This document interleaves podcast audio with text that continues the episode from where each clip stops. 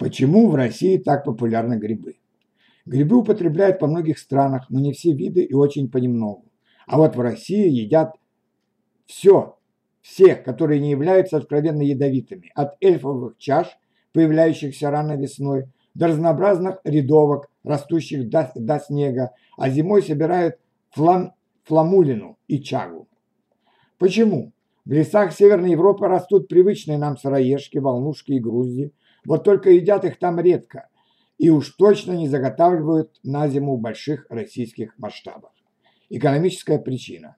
В небольших европейских государствах попросту мало лесных массивов, в которых растут грибы.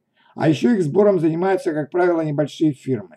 Поддерживать малый бизнес – приоритетная задача, а потому во многих странах существует строгий лимит на сбор грибов – от 1 до 3 кг на человека в зависимости от государства. В отличие от России с ее просторами, в той же Германии практически нет ничьих грибов и ягод. Ведь у всех лесовых полей так или иначе есть хозяин, который может чего доброго подать в суд на незадачливого грибника. Нет лимита разве что у финнов, но и здесь традиционно едят в основном лисички и белые. От подберезовики подосиновики, которые так любят в России, в Финляндии не собирают. В других странах Европы, не относящихся к бывшему СССР, едят в основном лишь культивируемые грибы, вешенки и шампиньоны, но во Франции не изменяют родным черным тарюфелям. При этом европейцы употребляют в пищу другие виды грибов, которые редко встречаются в наших широтах.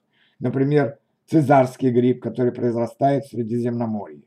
В США, например, некоторые штаты требуют для сбора грибов специальную лицензию. Но даже вход в бесплатный лес здесь бывают частные, а, э, частные леса, а еще заповедники, за сбор грибов, в которых можно угодить за решетку, зачастую должен быть документирован. Грибник обязан иметь удостоверение, выданное в лесной службе. Причина географическая и климатическая. Холодная весна и прохладная осень – залог того, что большинство условно съедобных грибов накапливает меньше ядовитых веществ. Например, строчки, которым бодро травятся в южных и более теплых регионах, в центре России массово употребляют безо всяких последствий. Чем севернее и холоднее, тем меньше едкие млечники. Факт не исследованный, но подтвержденный многими грибниками.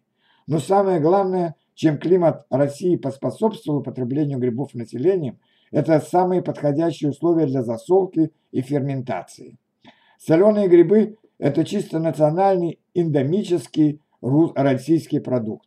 Это самый полезный способ заготовки грибов, при котором они умножают свою пользу, недоступные в других видах заготовок полезные вещества становятся доступными для усвоения. Грибы после ферментации приобретают свойства полноценного источника витаминов, минеральных веществ, аминокислот и модных ныне паробиотиков и пребиотиков. На, э, не распространившийся по миру опыт ферментации грибов и порождает сдержанное к ним отношение, споры о пользе и даже неприятие как продукта питания. Причина историческая религиозная. Принятие христианства сильно укрепило любовь к грибам в России. Не являясь животным продуктом и обладая хорошей насыщаемостью и прекрасным вкусом, грибы прочно вошли в постный рацион, а подстовы постных дней у христиан 280 в году. Посмотрим, например, на перечень блюд на званном обеде 17 марта 1699 года у патриарха Адриана. Три пирога долгие с губами, два пирожка с груздями, губы холодные под хреном, грузди холодные с маслом, рыжики, гретые соком да маслом. Грибы занимали видное место не, не только на крестьянском и монастырском столе, но и на царском. Примеру, в XIX веке только в Каргопольском уезде Архангельской области, губернии, ежегодно собирали до 150 тысяч пудов рыжиков и груздей и солеными вывозили в Петербург. В 20 веке значительно расширился спектр собираемых пищу грибов. Недаром наши леса и поля богаты замечательными деликатесными грибами. Здесь можно упомянуть не только традиционные грузди и рыжики, но и черную лисичку, вновь найденные в местах своего произрастания белый и черный русский тарюфели, дальневосточный гребенчатый ежевик, обладающий вкусом и запахом морепродуктов, а также всем известные сморчки, ничем не уступающие европейским или американским собратьям, мацутаке, боготворимые японцами, великолепные чесночники, придающие любому блюду одновременно вкус и запах грибов и чеснока, и многие, многие другие виды. Причина психологическая. В современной России сбор грибов – это не поиск пищи для выживания. Не от голода устремляются грибники в леса. Даже если идут накосить опять, то все равно это больше оправдание перед собой и обществом рациональности своего поведения. Грибы – бонус к более близкому общению с природой. Сбор грибов – это своего рода транс, способ успокоиться, уйти на время от сумасшедшего мира, в котором мы живем, и погрузиться в природу, бордя по лесам без спешки, перезагрузить свою психику. Ощутив благотворность этого действия сбора грибов, люди стремятся повторить приятные моменты и снова идут в лес, и даже когда грибы и не очень-то нужны. Гриб подобен магниту.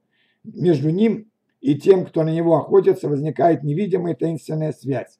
Это даже не охота, это прятки, без победителей, проигравших, без жертв, говорит писатель Александр Генис. Добавляю, что для многих россиян это вид досуга и самая эффективная медитация.